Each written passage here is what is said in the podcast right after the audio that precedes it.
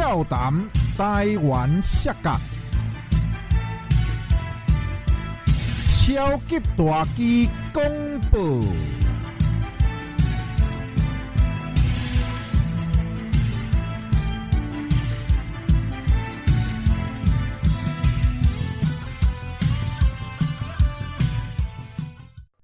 各位好朋友、老顾客、阿公、阿嬷、先生、小姐、恁阿兄，我是恁的好朋友超级大机，非常欢喜今仔日又搁伫俏谈台湾下角这个节目，跟大家来见面。那么我们今天呢，将会讲述到台湾摔跤做一个整理。哦，那大致在过去的节目的前几集当中，有用我们啊。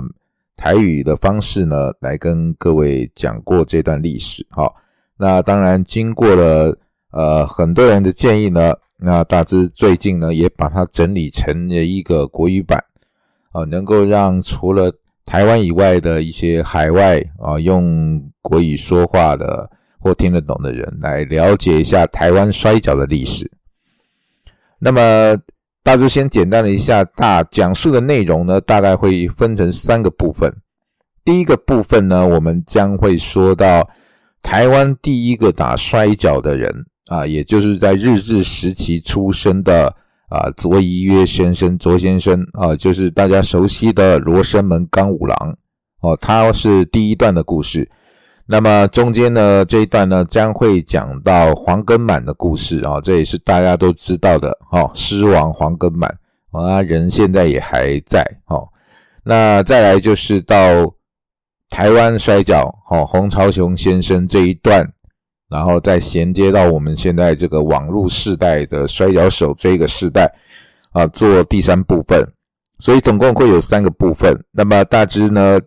尝试性了哦，我们看能不能一集把它讲完，不能的话呢，大致就会把它分成两集到三集啊。那当然，呃，大致也不敢说呢，能够把这个资讯会做得多完整，但是至少呢，让想了解这段这段台湾的摔跤历史的朋友呢，能够清楚明白的大概有个轮廓，大概了解台湾的职业摔跤是怎么样发展到今年这一步的。那么，首先会想做这个题目呢，是因为大致常常在看一些这个职业摔跤相关的资料，发现这个国外的这个职业摔跤，不管是日本或美国的，其实他们的资料都整理的相当完善啊。呃，很多专家学学者也都有去研究，很多人出过书。那么台湾相反的，在这一方面比较薄弱，甚至很多呢都只是流于这个。呃，街坊的传说哦，那这种东西没有具体的记录下来呢，很容易失传哦。尤其你看，像这个这阵子研究了这个罗生门刚五郎，他的资料就算是已经是呃损失的很严重哦，很难把它做一个很完整，因为他的同辈人哈，因为这个。呃，罗生门刚五郎先生就是卓先生，他其实出生在一九二零年，也是这个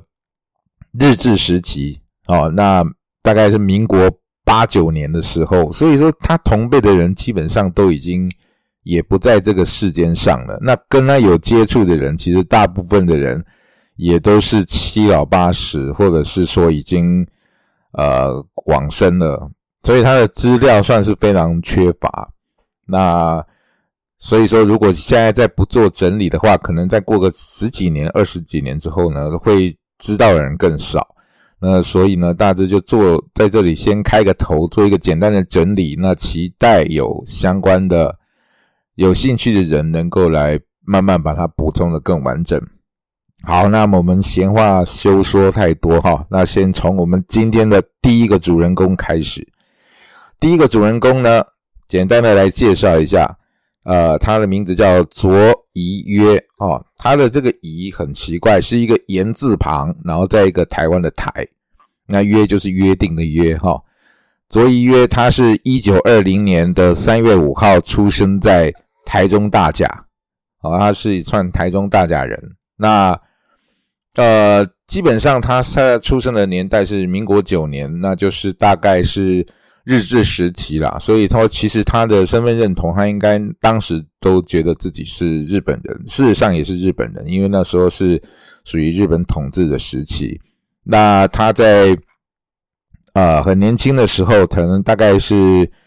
呃十几岁的时候，十七岁、十八岁哈，根据网络上的资料，他在十七八岁的时候呢，就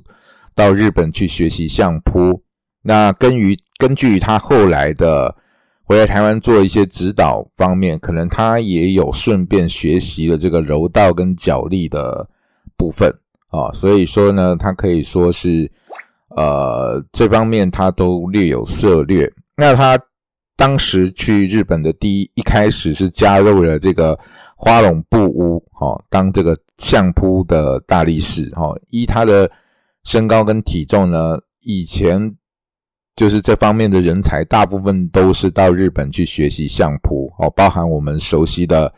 日本的职业摔跤之父力道山，他本身也是在这个摔跤啊，也是在这个相扑开始崭露头角。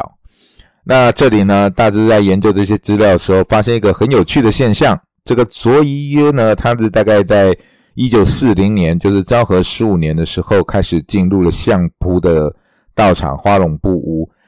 那他这个出道在相扑出道的这个时间，居然跟这个力道山是同时间哈。力道山也是在昭和十五年五月，哦，开始了他的第一次在相扑露脸。那这个时间点跟这个呃卓一约是一样的啊，是一样的。那么先回归来讲这个卓一约哈，这个是算一个大致发现的一个巧合。那也。也因此，这个关系呢，就是说，他们可以推断，有可能力道山跟这个佐伊约是透过这个相扑，在那个时期就认识了，也就是可以合理说，为什么他后来会加入职业摔跤？哦，那肯定跟力道山是有关系的。那佐佐伊约后来在这个相扑呃出道以后呢，他是用自己的本名。那后来也有陆续改了几个名字，像新高山一郎，跟后来的这个全景，哈，都是属于他在相扑历史时期的名字。那所谓的新高山呢，这边讲解一下呢，新高山就是，呃，因为当时的台湾的玉山，哦，算是在日本帝国辖下的第一高峰，比富士山还高，啊，那玉山就是大概三千公尺嘛，所以说就叫做。日本人称玉山为新高山，哦，那那这个呃，卓一约以他这个高大的身材，又出生在台湾呢，所以啊，就由这个布屋将他取名为新高山一郎这个名字。那在后来第二年之后呢，就改为这个泉井，哦，泉井，泉就是泉水的泉，那井里的那个井，金字旁的那个井。那在一九四零年的五月呢，初次踏上图表的比赛。那在同一时间呢，力道山也在这个时期出道。好，那力道山的这个呃相扑力士的名字叫力道山光浩，有兴趣的可以查一下哈。那他们都是相当碰巧，就在同圣港踢啦，哦，同踢的啦，同时出现在这个摔跤手。那他在这个。相扑的时间呢也没有很长，大概在啊一九四六年昭和二十一年的十一月，他就离开了这个相扑界。那排名呢是目下十五枚目，哦，目下十五枚目就是相扑的一个等级啦。那就是相扑会有几个等级啊，比如说这个木下啦、大关啦、成钢，就是有一个等级的制度。那他大概就是在排名木下十五枚。那我有查过他的战绩，基本上就是属于平平的啦，胜负各半哦，并没有没有拿下任何场所的这个冠军了。但是就是呃一个中等的成绩。好，那在四六年离开的时候，那比力道山还早，哦，比力道山还早。力道山好像还是有打到这个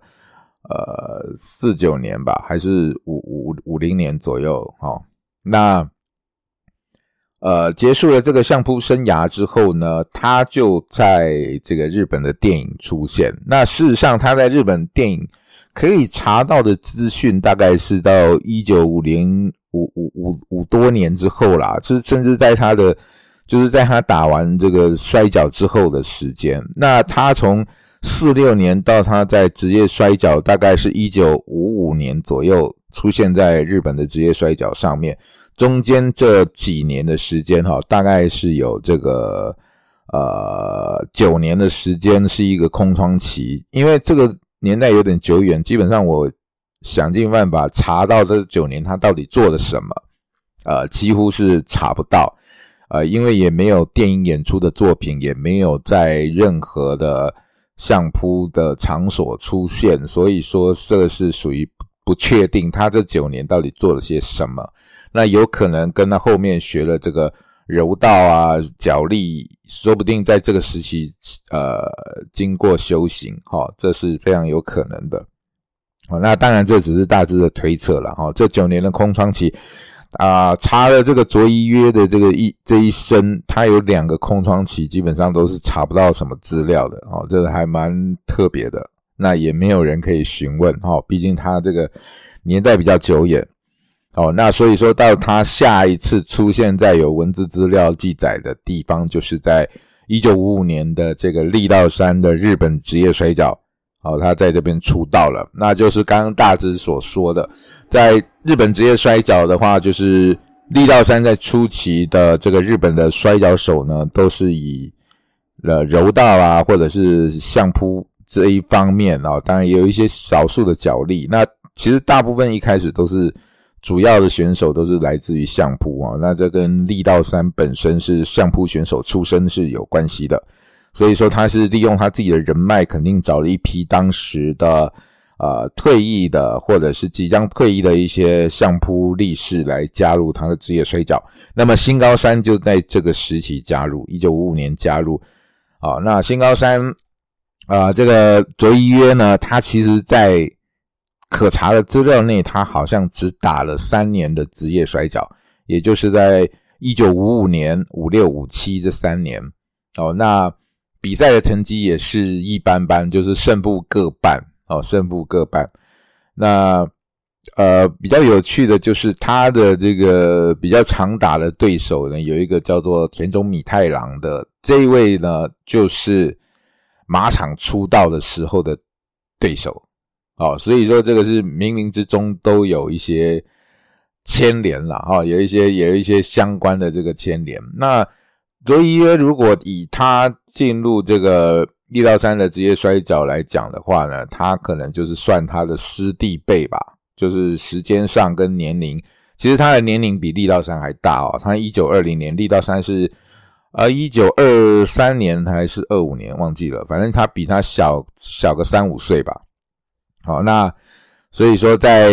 这一方面呢，他们就是冥冥中其实都互相有一些呃相关哦。那这三年的成绩大致也查过了哈，这就是我蛮佩服日本的地方，居然有把它完整的在这个三年的职业摔跤的一些赛程全部都有记录下来。那比赛内容其实大部分就是胜负也是胜负各半嘛哈。那好像也没有拿过什么头衔，那他倒是比较有趣的，他有做过一个呃，算是搞笑的组合嘛，就是这个凹凸组合啊。所谓的凹凸组合，就是当然你知道这个新高山啊，这个周一约身高两百零三公分嘛，那跟他搭配的是一位相扑选手啊，叫做呃藤田山忠义。哦，那这个藤田山忠义的身高大概就是一米六出头吧，一百六十三公分，所以说跟他的差距差了大概四四十几公分，那所以是蛮有趣，变成一个很有趣哦，七爷八爷哈，那他们日本就叫做他这个组合在摔跤叫做凹凸组合，那也是一个属于啊搞笑的这个这个这个感觉，好，那他们的。这个组合呢，其实就是蛮好，就是以搞笑风格。那所以说可以知道说，这个新高山，呃，这个卓一约可能在这个摔摔跤就是属于比较这个走这个娱乐路线的哈，娱乐路线的。而且听说在那个时候还算是蛮受欢迎的。而且这个藤田山忠义在相扑的这个阶级其实是比新高山高蛮多，是比这个卓一约高蛮多的哈，比卓一约高蛮多的，所以说加入的时候也有一定的人气。那这个卓一约在这三年当中，其实好像也跟就是自己独独自在这个职业摔角奋斗了，并跟台湾也没有什么很大的关联。哦，那因为当时是属于日治时期啦，台湾也属于日本的一部分，所以说呢，这这个部分就比较没有过多可以琢磨的地方。那后来这个卓一约的，呃，在打完这三年之后呢，消失了第二次哦，在我们的资料上面也会也查不到，一直到他的。呃，呃，不是消失啊，就是他，他直接打完之后就加入了这个，就可以开始看到他在影视的一些作品，也就是后来他在五七年之后的这个资料呢，就显示他都是在参与这些电影、电视的相关的演出。那因为他的身高跟长相，其实他的长相看起来感觉是呃脑下垂体，也就是所谓的这个巨人症或肢端肥大症。有点感觉是那个方向哦，因为他的长相，然后又跟马场就是两个人很像，有有点像，就是脸长长的，然后宽宽的，然后身体又是比较特殊的一个一个形状哦，就是骨骼骨架比较大啊，所以说常常会被人家误认为是巨人马场。那他在这个呃演艺圈待到的资料是目前是查到一九。六七年，好，一九六七年之后，他也好像就没有什么作品，一直到七五年的时候才忽然出现在台湾，哦，那所以说他中间这几年到底做了什么啊？一样是没有什么资料，因为这几年他也没有影视作品，那也没有在摔跤圈出现，然后又是神秘的消失了八九年，然后最后。忽然出现在台湾，就是他回来台湾这一次。那一次听说是由这个我们这个柔道界的一位吴正明老师啊所邀请的。那他本来有兴趣想把职业摔跤引到台湾，那可是刚好他就是遇到台湾在禁止摔跤嘛，就是啊，如果对台湾摔跤是有兴趣的呢，啊，我记得有一位管人健的这个大师的文章上面都有写。哦，就是当初呢，是因为发生了什么事，所以说由这个政府在禁止职业摔跤在台湾啊播出。哦，本来播出的时候是非常受欢迎的。那这个职业摔跤跟跟这个呃国民党来台湾以后的这个时期，哈，呃，其实在一开始。就由力道山就曾经来台湾做过宣传，所以在那个时候，其实就很多人已经是喜欢职业摔跤，在一九五零年代左右，哦，就已经有燃起了这个火苗。那到后面这个电视台，呃，开立了以后呢，曾经呢引导引入过这个日本跟美国的职业摔跤在电视台播出，但是因为啊太过刺激，那很多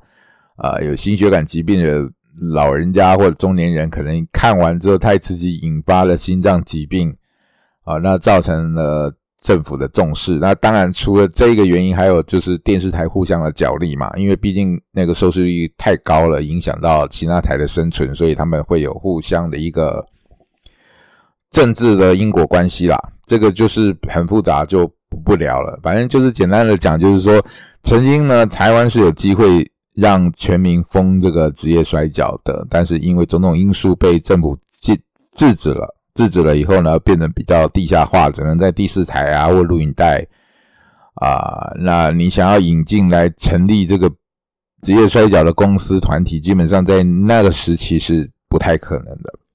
所以说呢，一九七五年这个呃卓一约回来台湾之后，可能也是想为了这个事来奔走哈。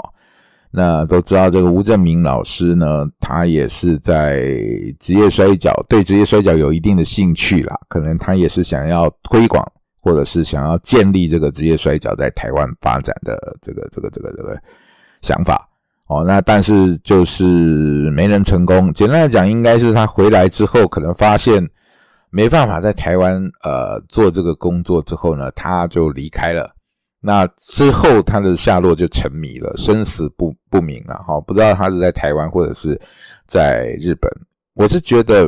哦，我个人推断啦，大致个人推断，可能应该在日本哦，因为如果以他当时的知名度在台湾，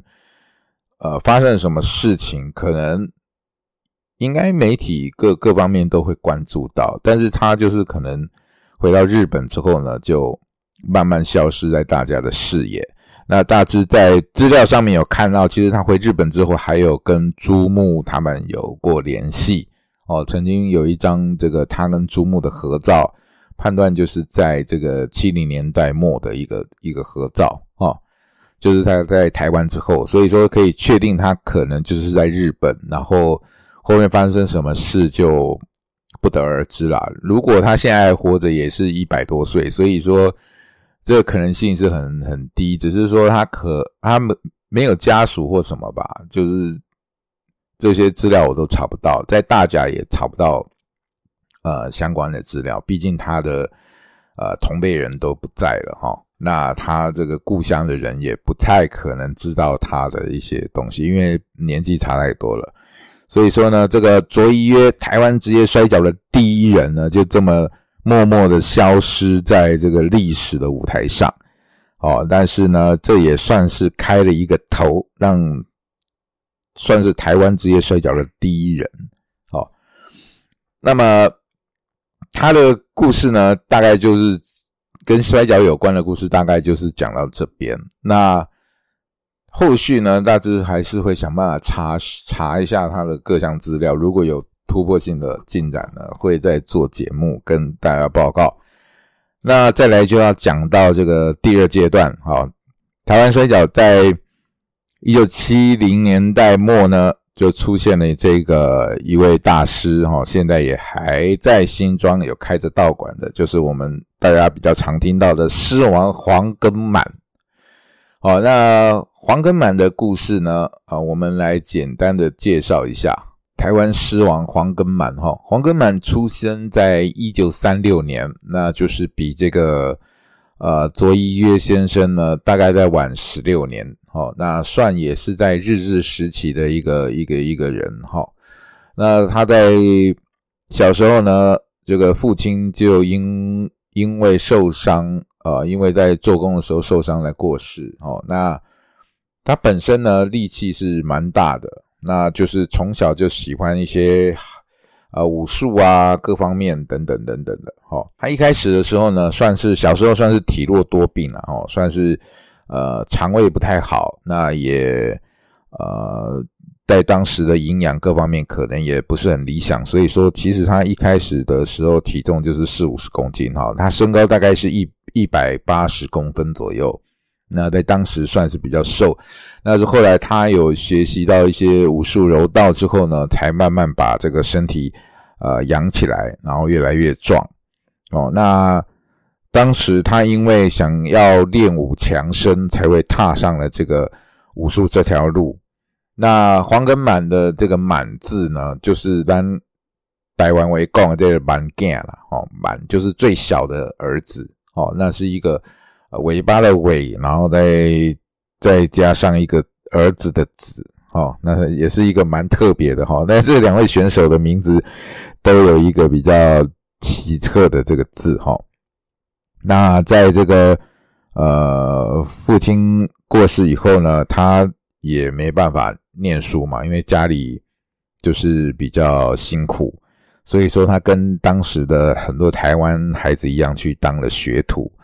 那他一开始是当这个木工学徒哦，木工学徒干粗活啦，那就是反正就很辛苦哦，很辛苦。那但是呢，至少他呃学了一个这个木工的呃这个这个专长，所以说后来他就是以这个为生哦。那他就是在除了他练自己喜欢的武术，平时的生活可能就是做做一些木工手工。那他在。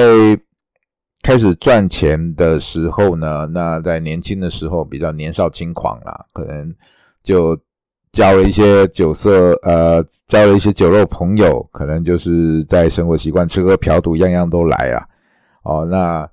在那段时间，他算是迷失了自己的一个人生方向，所以呢，把他的身体搞坏，就是在那个时候。那后来呢，他花了很多钱看了医生啊，把这个病治好了以后呢，他就决定要重新啊过他的人生啊，所以说彻底的跟这些酒肉朋友呢断绝，然后呢，呃，工作地点搬家也换了哦，所以。开始呢，到这个武道馆学柔道强身哦，慢慢的练出了兴趣哦，那身材也越来越魁梧，越来越壮。那后来在民国五十七年的时候呢，他也参加了这个健美比赛哦。我们可以看到他的身材其实是相当魁梧的，那就是因跟他这个早年有参加过一些这个健身训练有关哦，所以说他的呃肌肉啊各方面都是在这个时候打了底子。哦，但是呢，他这个健身呢这条路上钻研下去的决心，那学习柔道呢，不只是为了健身了，那包含有参与的这个荣誉感，所以他在柔道的技术呢越来越精进，哦，那从这个段数也不断的升高，那当时他可以说以他的量级在台湾可以说是打遍无敌手，以他的量级可以说在这个。呃，柔道界呢也是很难遇到对手。那当时同量级的有一些高手，那他也就是后来经过比赛将这个选手打败以后呢，就增加他对的信心，那也让他知道自己其实是有啊格斗武术的相关的这个这个这个这个天赋。那所以说呢，他后来啊就开始当了这个柔道国手，那也参加了国际赛，拿下了不错的成绩。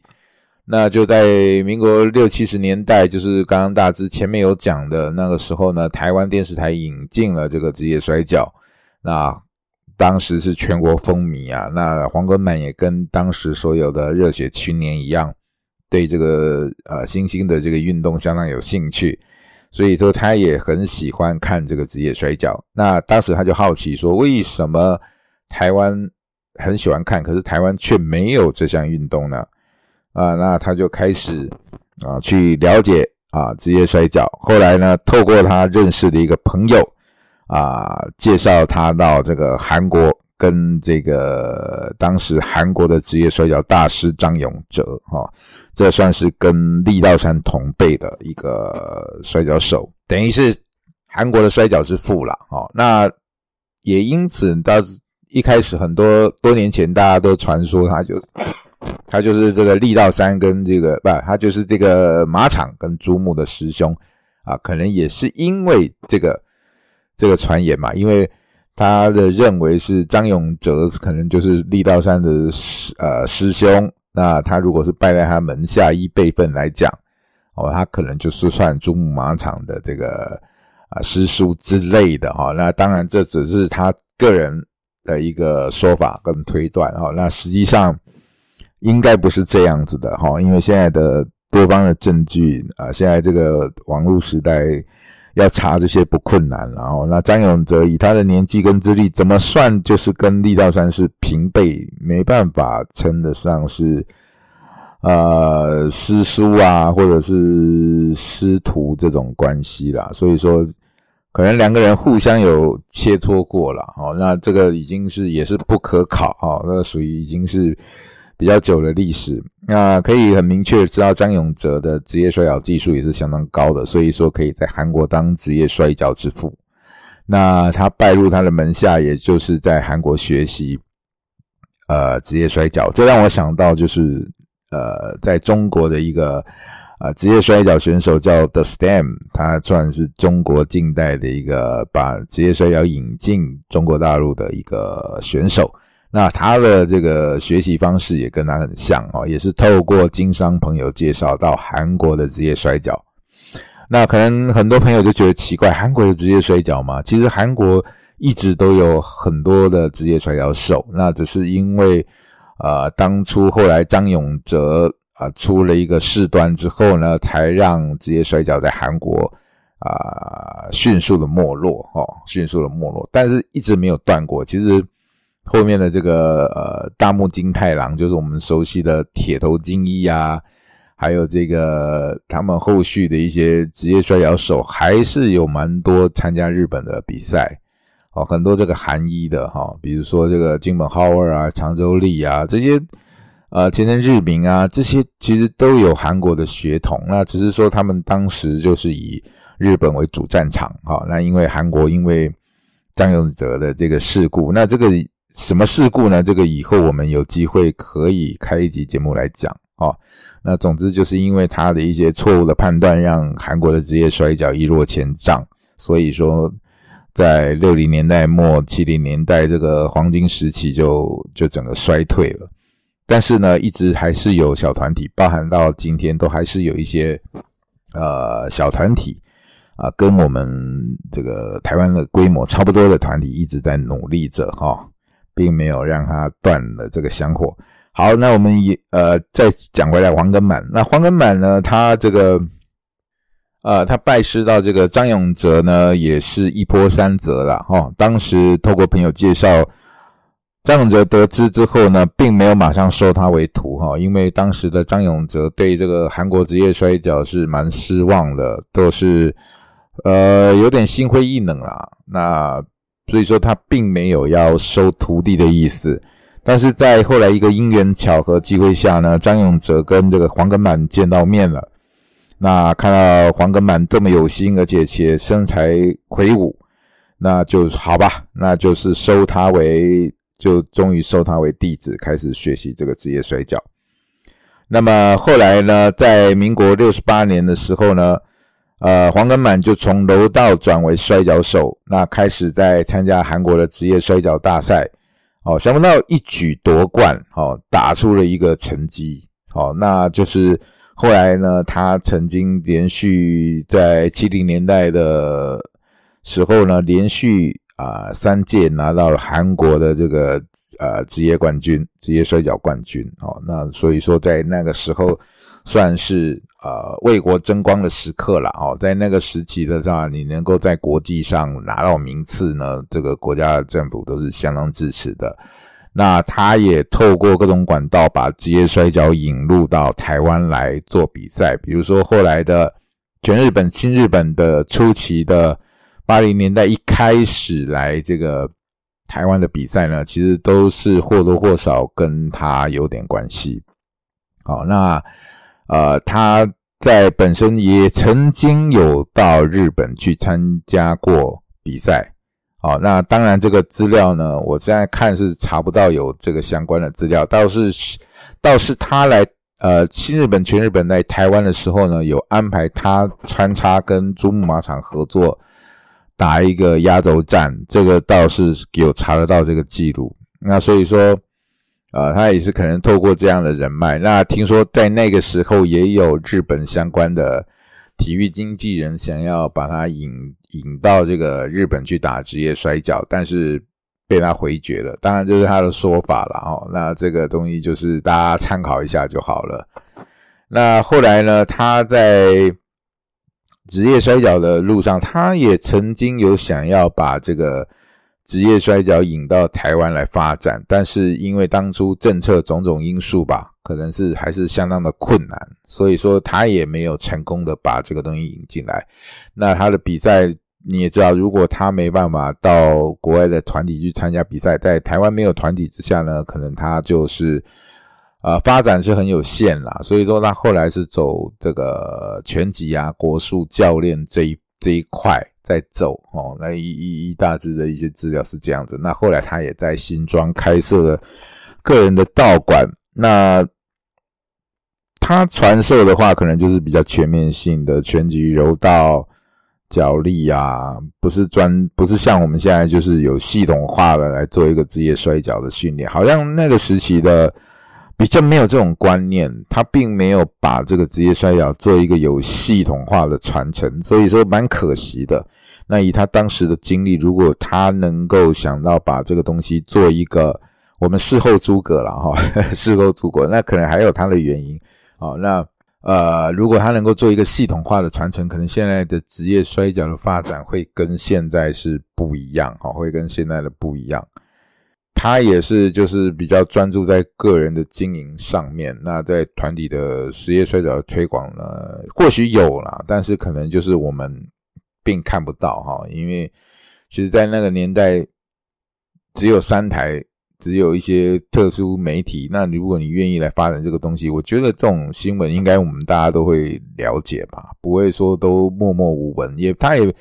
他比较专注在个人的这个发展上面，但是呢，他也没有到国外参加团体，所以说后来就是不了了之。那黄根满的故摔跟摔跤的故事呢，可以说是先暂时到这为止，因为他后面的可能就跟职业摔跤的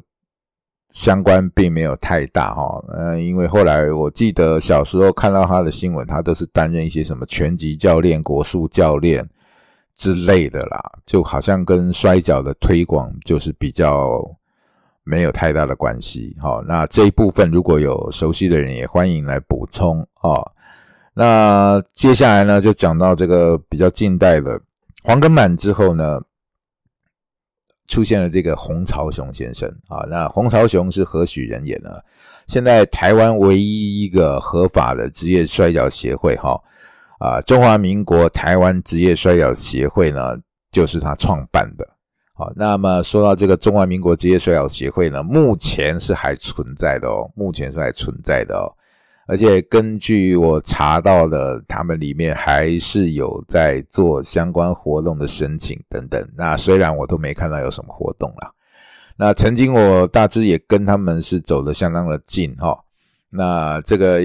这个起源呢，我们还是从这个黄朝洪朝雄先生开始说起啊。那他为什么要创立这个呃台湾的职业摔跤协会？洪朝雄呢，呃，一九四一年出生，大概是民国三十年左右，那比黄根满大概小个几岁哦。那所以也是属于在日治时期出生的人。好，那他小时候呢？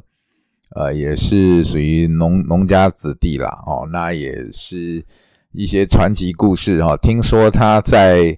啊有一次在放牛时候呢，在墓地捡到了一副人骨，哦，那对这个人骨排列产生了兴趣，然后开始对这个人体的颈椎啊、脊椎穴位啊开始产生了兴趣，开始研究。那到现在呢，其实他在台北还有一间这个洪朝雄的这个国术馆。哦，那就是，呃，应该算他比较属于这个附件类的，那是由他的儿子洪兆金先生接管。那这个这个还在大安区这边哦，那大致都跟曾经去过了，曾经去过，所以说对那边都有一定的印象。好，那我们先再讲回来这个洪朝雄的故事。那洪洪先生呢，他就是在小时候呢开始。透过这个东西开始对这个人体有了兴趣之后呢，那再加上他后来也采呃做一些苦力啊啊扛米啊这些的，那是算是力大无穷。那所以天赋异禀，那也开始加入了这个相关的这个训练哦，柔道柔道界，他在柔道界其实呃蛮久的，那也当过国手哦。那无论是柔道啦、搏击、脚力呢。这算是他的一个一个一个兴趣，一个天赋兴趣。然后他后来也是花了很大的力气在推广这一块。那但是大家也知道，就是这个积极搏击类的这个运动，在台湾其实呢，呃，是很难推广了，很难被呃系统的认同。哦，那虽然说他也担任过了相关的一些协会的。呃，理事啊，或者是创办了一些呃协会，那其实都不能给他这些徒子徒孙一个很好的出路。那你也知道，以前学武术的人，可能最后啊，不是当老师，就是当保镖，要不然就是当打手哦，等等，就是他们有一个很好的管道，让让这些人嘛，你就算老师，他是有一个。名额的限制，你不可能所有学过的人都能够当老师、当教练。那怎么样让他有这个出口呢？那其实洪洪长球先生可能就刚好想到了职业摔跤，可以作为让他这些学生有一个可以发展的管道。哦，比如说你职业摔跤有收入，有收入来做这个娱乐表演，就跟职业篮球、职业棒球一样嘛，让这些选手。在脱离了职业选手，呃，脱离了这个国手生涯以后，能够有一个其他的发展，让他们能够有领薪水嘛，就是不负所学，能够这个传承下去。那其实，在国外，职业摔跤算是无论你是拳击、呃搏击啊，无论柔道、脚力，各各各界的体育，甚至举重，就是这些。相关的体育人才都有一个另外的一个收入的出路，可能他这是他创办的一个初衷啦。哈。我曾经在闲聊，好像有听过洪老师曾经跟我讲过这个类似的一个一个想法。哦，那当然，这个洪朝祥先生后来就是呃已经过世了哈。他后来因为本来都还好，但是就是有一次车祸以后，身体就是年可能年纪大了，然后又车祸，那就是变成。身体有点行动不便，然后身体就每况愈下啊，他就是后来就离开了人世。那他在创立这个职业摔角，可以说是初衷就是为了让自己的学生有一个出入啊。那后来这个中华民国职业摔角协会呢，也因缘巧合呢，大致就跟他们有联络上。那当初。啊，这个大大致所谓的网络摔角世代哦，是大概在两千年左右成立的。然后那大致大概在两千零二年的时候来加入的这个所谓的职业摔跤的推广啊。其实当初其实就是去玩而已，没有想那么多，那就是很单纯的就是，呃，当时有人成立了 IWL 这个团体，那这个团体其实就是属于像一个同好会的。同好会相关的，那大致就是有兴趣来参加他们的活动，好，那这个等一下我们再讲，我们再继续讲到这个洪朝雄先生，那他本身的呃资历啊，柔道、搏击各方面资历，然后后来也有参加过一些武术电影的呃演出，所以说其实他在推广呢跟人脉，其实我相信有一定的人脉啦，有一定的这个实力，那很多人也很尊重他。哦，很多现在呃一些老财富、一些有名的人，其实都对他的人格各方面都是非常敬重的。那他也花了，确实花了啊，在当初他成立这个中华民国职业摔跤协会的时候，也花了两千万在新店这边做了一个道场，哦，用铁皮屋做了一个道场，想要来做这个职业摔跤。那虽然他的学生有一些听说是有加入韩国，但是你知道加入韩国职业摔跤，可是韩国职业摔跤本身就已经发展非常的困难了，所以说他要借由这些人再引回来台湾是比较困难的，所以他那时候他就想在台湾成立的职业摔跤，包吃包住，培育选手扎根，这些都 OK 了，但是就是所谓的人算不如天算啊，遇到了天灾。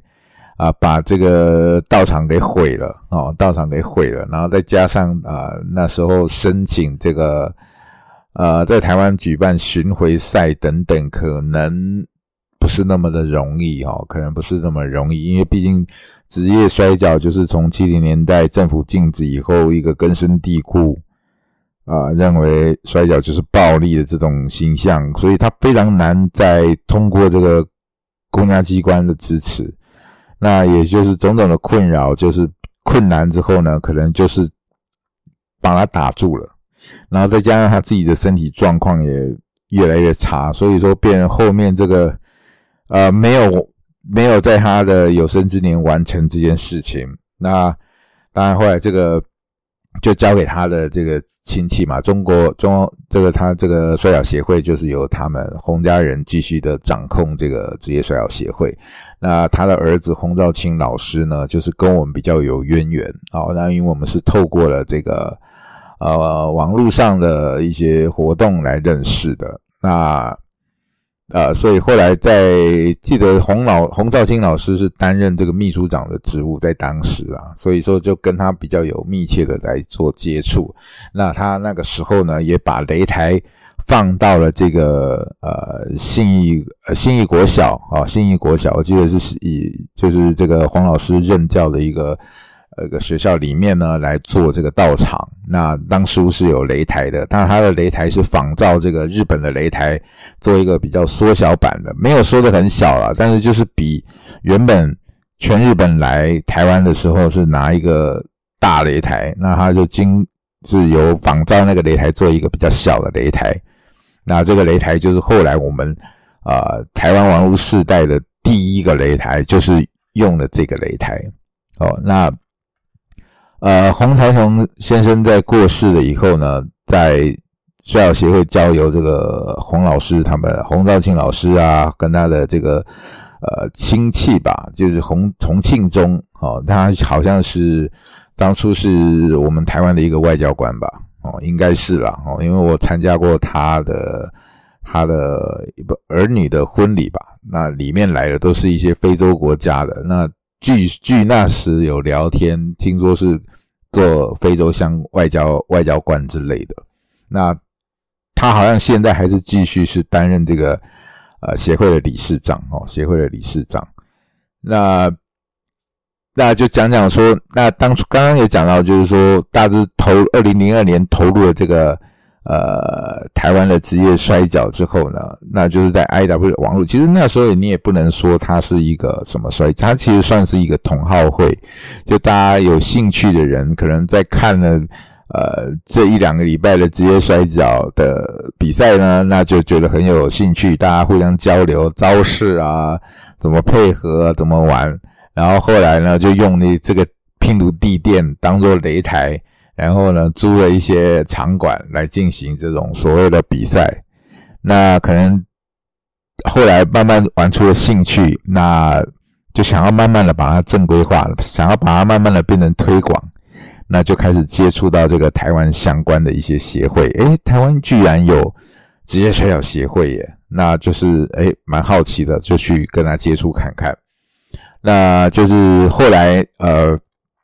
那时候呢，台呃台湾曾经有一个就是马场，全日本曾经来台湾寻找过台湾马场这个活动嘛，好，那配合这个 Z 频道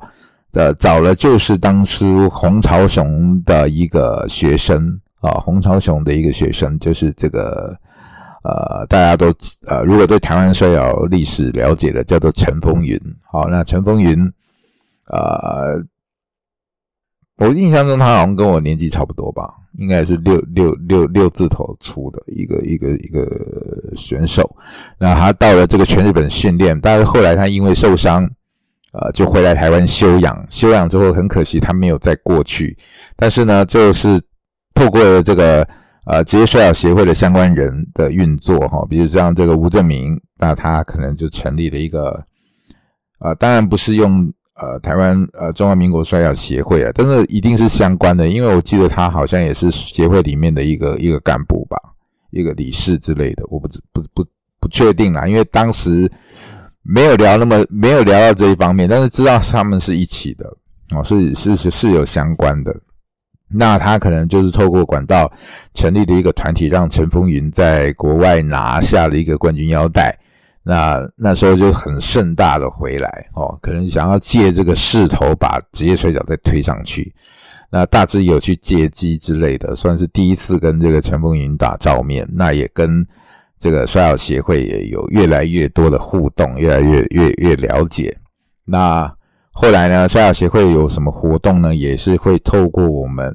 啊来做一个安排哈，因为毕竟当时当时的这个呃洪朝雄跟洪兆庆老师，他们本来是有训练一批学生哦，大概呃我看过的有五六个了，那就是这几个人是以摔跤手的身份在训练，但是呃台湾其实没有没有一个场合能够让他们去发挥啊，因为。到这个团体的巡回战也没有成功的安排嘛？那所以说这些人其实就是慢慢消，慢慢就是你没有没有发展，不可能让他们一直耗时间，他们总要生活吃饭嘛。那所以还是做了各自的事情。虽然有活动，可是我他们来参与也不再以选手的身份上场，几乎是我是没看过啦。那都是老师后来就用了我们这批 IWL 的。呃，这些网络的一些选手，哈，那当时也没有正规的训练哦，也没有一个一个一个摔跤的一个套路的训练，就是呃，完全就是用这个老师他的专长，因为他本身是洪兆金老师，本身是脚力相当厉害的一位选手哦，那一位老师，那他用他的脚力的方式，其实是有互通的，那来训练我们啊，也在那个时候算比较有系统嘛。你说有系统，其实就是比呃比较像在训练啦，因为在之前的 IWL 的训练，其实根本没有训练，他们就是一些简单的体能之后，就是把你这几个礼拜可能看了一些什么摔跤比赛的内容，然后大家来互相研究聊天。打屁聊天一边玩，那其实不是跟现在完全有系统的训练是完全不一样的。可以说大家都是相聚。那其实大家是那时候去，一开始哪有什么推广摔跤什么那么伟大的什么，根本没有。这样就是纯粹只是说，哎，你好不容易找到那么多同好哈，那大家很珍惜这个呃互相交流的时间，因为你。可能在平时生活，你要跟人家讲职业摔跤的人不多，那刚好这些人都是很始终的摔迷，对摔跤很有兴趣，可以互相，其实是错误的示范，可可以互相去研究招式，然后互相的去讨论，甚至要去实践这个招式。那当然我们会有用一些安全的措施。那时候还在这个长庚大学借了一个体育室来做这个啊训练的基地，好，那。后来就通过洪老师的一个脚力的训练，那也是比较正规的训练啊，算是比较正规的，至少是一个滚翻啦啊，啊护身导法那些，就是你慢慢有一个基础的概念哦，知道哦，原来是要练习这些东西。那大致那时候也花了很多时间跟洪老师在相处啦，就是啊，他在中立的训试校训练学生，我也有去参加过训练。那也跟洪老师玩过脚力，那确实他相当厉害。因为其实大致当时的体重是一百二到一百三十公斤左右，那洪老师可能就是大概六六十几公斤吧。他就是一直都是一个属于比较中偏小的身材，但是他能够用脚力啊，就是能够把我抱举起来哦。那就是说，知道说术业有专攻啦，专业的还是比较呃厉害哦。那也在那个时候呢，透过这个洪老师呃的帮忙，那就是认识了很多相关的人，那也呃也后来也慢慢有很多机会嘛，可以办一些啊，比如说大江购物中心的这个摔跤活动啊，还是说我们固定在地下街的活动啊，都是借由这个中华民国台湾职业摔跤协会的这个擂台哦。我们当然这个擂台一开始因为年久失修啊，故障，那后来我们慢慢把它。修理到能够做比赛的一个状态，好，那那就是透由这个洪老师的管道，那我们慢慢的做一个比较常态化的训练，那甚至后来洪老师也他们也透过自己的人脉啊，引来了这个西春修啊啊这些老师来指导我们，那算是一个慢慢的一个开头，我慢慢直接台湾职业摔跤的一个开头。那，呃，就是像我讲的，一开始只是同好会，到后来逐渐的觉得这个东西要认真的来推广，哦，就是可能就是在地下街的这个一系列的赛事，那当时都是没有收门票的，哈，很辛苦，但是那时候都不觉得辛苦，就觉得很好玩。那一开始呢，我也是担一开始的社长是这个和田社长，这个和田是以他网络的昵称啊，他就叫和田。哦，那时候就是流行用一些摔跤，呃，场上的人名来做自己的昵称，因为我们是属于网络世代的，所以我们昵称都是用网络呃的名字来互相称呼。像那时候我是用安德烈巨人，那所以说他们就叫安赏安赏啊，或者是有人叫闪耀，有人叫呃，有人叫这个。呃，卡兹雅等等，反正就是那时候就是一个一个一个网络上的昵昵称了，哦，那也没有想太多，那就是跟这个呃洪老师互相配合，反正他有活动会找我们，然后我们也很乐在其中。没有活动，我们就自己办比赛，自己从网络上招揽摔米来看，都是免费的。我们反正这个场地，洪老呃就是花大家花几千块，大家凑钱啊，比如说我们在地下街一场可能五千块。那每个人就凑个两百、三百、两百、三百，那够够了就那个。那后来呢，又遇到了这个呃闪灵哦，这个 f r e d d y 就是这个呃林佐旭他们呃的支持，在这个野台开唱哦，就是当时的一个很红的音乐季哦，那那就是算也是我们的一个开端哦，就是他会给一些费用，但是那些费用基本上就是其实就是 cover 掉场地啊、搬运输了，剩剩不了多少钱，剩的钱就是大家买买吃吃便当啊，喝喝喝喝茶就没了。没没，基本上就等于是完全是没有收入，完全大家都是凭还是凭着一腔热血在推广这个事情。好，那大致呢就是呃也是有参与比赛，也是有当转播哦，也是有当这个这个活动企划哦。那一直到后面这个呃和田课业繁忙，再把他这个社长的职务交给我，就成为了 I W 的这这个社长。那那时候呢，就是很常态的在这个地下街做这个活动，那也慢慢的遭受到现在的台摔很多的元老级人物，比如说阿勇哥啊、卡兹亚、雷卡，都是在这个时期慢慢的加入，慢慢的加入了这个台湾的网络世代，就是我讲的网络世代，两千年后的这个。率参与的就是网络世代，那然后那我现在做一个简单的整理。那么台湾摔跤第一人呢是左以约先生，好，那他从日治时代开始，哦，大概在参加了这个日本的职业摔跤起头，那很可惜他没有引回来台湾。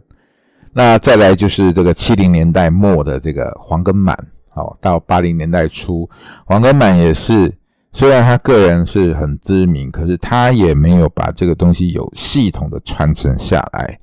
所以基本上也是没有扎根。那后来就到了这个呃民国八十年代的这个黄朝雄先生，他有意识到要把这个东西系统化的推广，但是他太急了，他可能就是直接用现成的选手来要做商业的预言。那事实上证明这是。非常难成功的，虽然他花了两千万，但是 大致的经历，我到过中国的 OWE，OWE 当时是拿到了七千万的天使融资，七千万人民币是什么概念？三点五亿呀，三点五亿两年就烧完了，还是搞不起来。所以说，你说两千万很多吗？在当时可能很多，但是实际上你想要用直接用钱砸出来的。职业摔跤是没办法成功的，因为它是一个需要呃扎根跟这个呃文化跟各方面的一个一个配合哦，你要慢慢来，你觉得是没办法加速的，所以说都有想法，但是呃路子错了，那就是后来其实大致后来也陷入这个问题，就是说一直找不到一个我觉得 OK 的，所以我们是尝试了各种方法去。想要把这个摔跤推广起来，一直到我呃二零零六零七年离开，暂时离开台湾的时候呢，其实台湾的摔跤就一直就是一个推广，一个一个大家凑钱办比赛推广，其实一直没有什么呃突破，也没有什么目标，就是这样子慢慢去啊，可能会有人喜欢，但是很少，因为其实就是老实讲都不是很专业。那到后来离开了这段时间呢，呃，就来到了这个叶董啊，这个叶呃，这个这个海天武道馆的老板，哦，他来啊，他来呃资助我们成立了一个公司。那当时大志并没有参与了，哈。那成立了这个公司以后，呃，他花钱就一样，其实跟洪洪洪长雄先生是一样的，他花钱培育了一些选手、一些人员来做这些工作。但是呢，这个东西就像我讲，它不是用钱能够砸出来的，它是要经验。当初所有的选手都是二十出头，没有社会经验，台湾也没有相关的人可以让他考证，哦，甚至连技术都是，呃，老实讲都不成熟。那当然很好，这个呃呃叶先生有发。叶董有发现这个问题，他又找这个日本的专业的选手来指导，这算是一个呃很好的开头啦，也算是一个有非常有建设性的开始。那就是说，让我们终于接触到世界职业摔跤的训练，正规训练是怎么样的，才慢慢的把它传承下来，走一个正规化。那走到这个时候呢，其实台湾的职业摔跤已经从接触萌芽到现在，已经耗费了数十年了，已经耗费了数十年，等于说前面都是在空转。哦，那你到这边，哎，终于知道怎么来训练选手，那开始慢慢的从二零零七零八年，慢慢的。呃，有一些这个业余的选手也来到台湾比赛啊，慢慢把这个观念导进来，然后加上大致也在国外看了这个香港的比赛，哦，香港呃一些比赛内容，而且发现说，哎，既然可以收费耶，既然这样可以收费，那台湾也可以来做一个收费的联盟，做一个收费的比赛，所以才有了这个 NTW 的这个。开创的这个这个这个构思哈，那可以可以说是这样子开始的。那走 N E W 的初衷就是想要从推广转成呃公司化、职业化，这个是一个大目标哦，这是一直成立以来的一个大目标哦。就怎么样摆脱以前网络时代初期的这种免费推广，因为你已经推广那么多年了，那你要再进下一步嘛。对不对？所以说呢，N D W 其实就是想要来推动这个啊，如何让这个职业摔跤变成一个啊，实际上能够有收入，实际上真的能够成为一个娱乐项目，跟直男啊、跟直棒一样，成为跟国外一样，成为一个能够有收入的项目啊。虽然现在还是 还是很辛苦，但是我觉得。这几年呢，已经开始有改变了，开始慢慢的有一个方向，有一个比较明确的方向了。呃，这个大致可以很认真的说，其实在我之在我之前，我们都是在尝试，就是你一直在用各种方法去实验，怎么样让台湾的摔跤能够变成一个真正的职业化的东西。好，那怎么样去吸粉？很多东西都是实验阶段，就是比较冒进，因为你不去做这些实验，你怎么知道到底台湾要怎么推广？因为你没有人可以，没有人可以问。哦，你日本的经验、墨西哥的经验、美国的经验都是参考，因为毕竟国情不同嘛，很多时候是国情不同，你国家不一样，观念不一样，经历不一样，你不能够，你是没办法复制过来的，你没办法复制过来的。哦，就像我讲了，在 O W E 经验，O W E 的经验就是说，你有钱其实也砸不出来，你就是要用一个结合本地文化，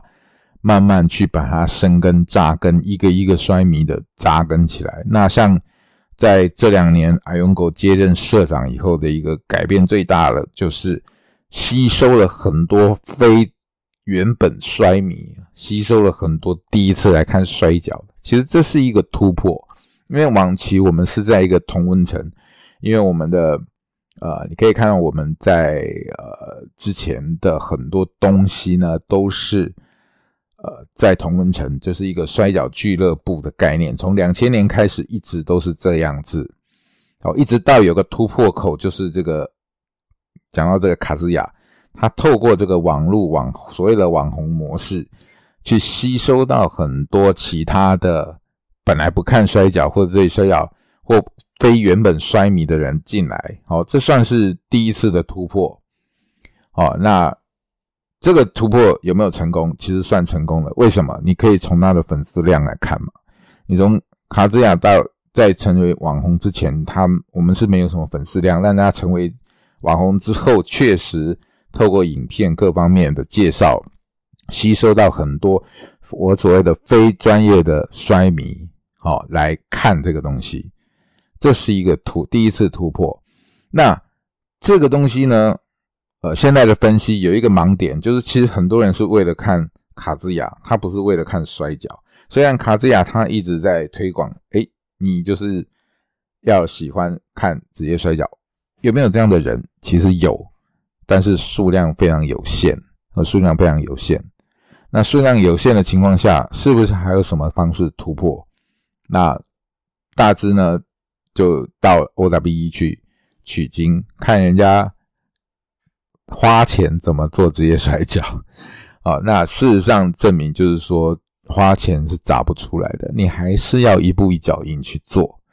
哦，那所以说大致在接任的那几年都是用一个，其实是参考港港帅的模式啦，就是让我们的知名度出去，所以我们多接触国外的团体，哦，比如各大团体，甚至我们到后面的连 AEW 的选手都能够找来，哦，或 WWE 的前选手我们都能够找来，为的就是把台湾的摔角让外面的世界的人可以看得到。这是一个模式，是打知名度，但是这个东西需要钱。那其实大致是没有钱的。我很多花的是我自己在初期，很多花的是自己的钱。那这个钱投进去就是不动就没有了，其实是都收不回来。然后后面找的这个赞助商也是，他们投入了。老实讲，你办一场比赛，你找那么多大咖来，花了一两百万，然后后面就没有了。你懂我意思吗？就是你连。收回来的门票钱都打不平，你觉得还有人会投资吗？所以说这个东西唯一赚到的就是一个知名度而已，就是可能大家讲到台湾就想到哦，NTW 就这样而已，你懂我意思吗？那台湾的选手还是要走出去，有人要走出去，但是就是因为各种阴错阳差，并没有办法像港衰、像港衰的呃合伙人或者是杰森杰森这种。这么幸运，就是你可以到国外去变成专业的选手，这是真的是要天时地利人和，不是每个人，就是你没办法复制。你虽然很想，虽然我们也曾经推过一些选手去国外，可是总有种种的原因把这个东西断了。疫情来了，要不然就算受伤了就断了。这种就是你没办法去掌控。那虽然当然现在有这个瑞卡很好，他在。日本发展的，但是他也快四十岁了耶，你你懂我意思吗？就是说你这个已经过了一个呃黄金期了，然后这个呃还在摸滚，呃就是台湾也媒体也不重视这个，所以说这是很很多困难了。那但是现在呢，在阿勇哥接任了这几年啊，我退下来，阿勇哥接任了以后，他很努力在这一块啊，如何？用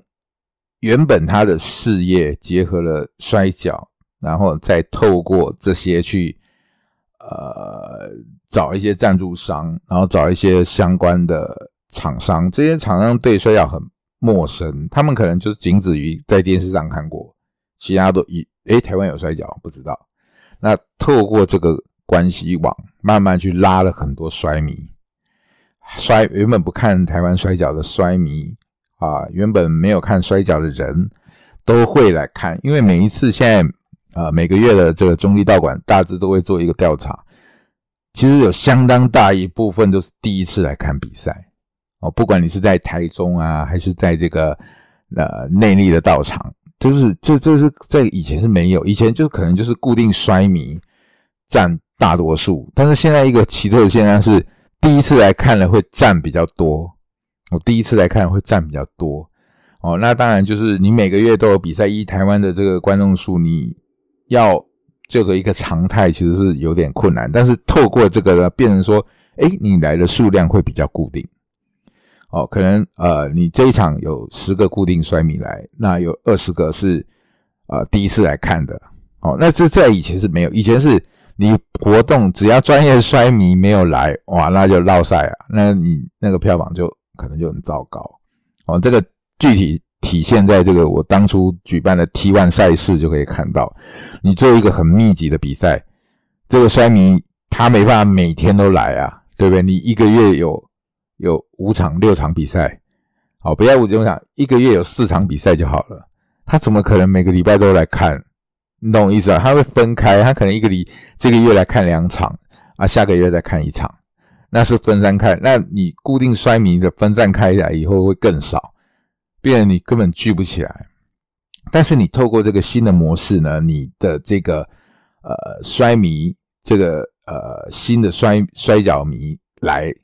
这个数量是很可观的，好像慢慢养出来，养到后面，如果我们举办了一个大赛，有可能就会超过当初大致做的这个五百人，因为当初做的这五百人绝对都是。始终的衰迷占大多数，但是在经过这几年的培养，有多少新的衰迷呢？我觉得口说无凭啊，就是如果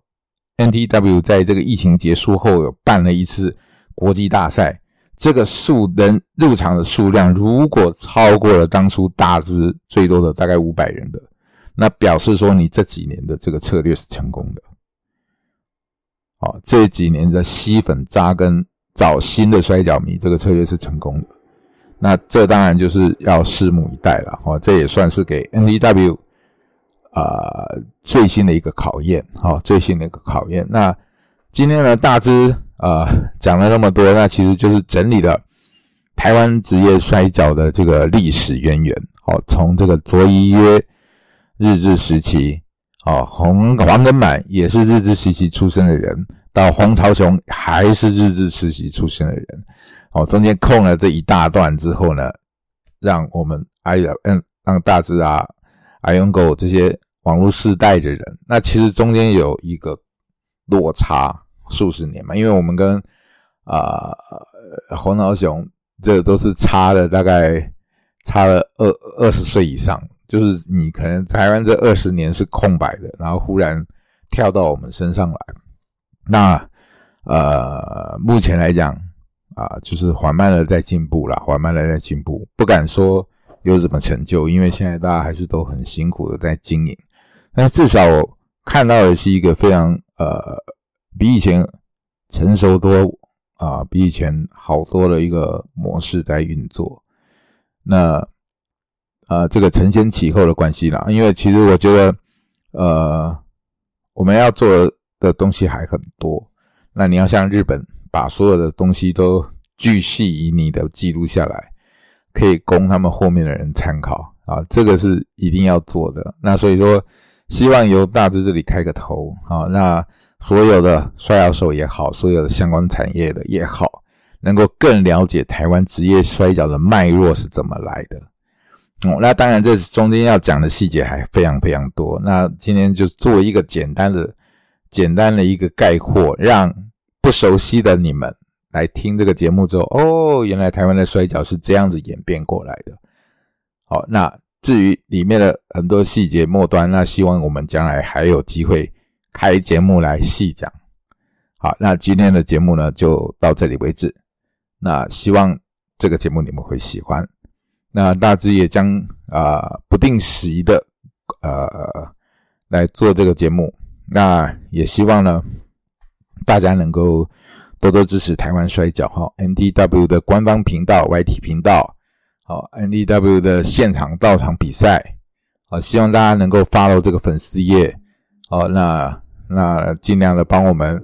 订阅、按赞啦，开启小铃铛哦，现在最流行的就是这些，那么。Podcast 的节目也一样哈，多帮我们分享出去，让想要了解这些东西的人可以更了解。好，那今天校长台湾摔跤呢，就到这里告一段落。那下一次我们再见。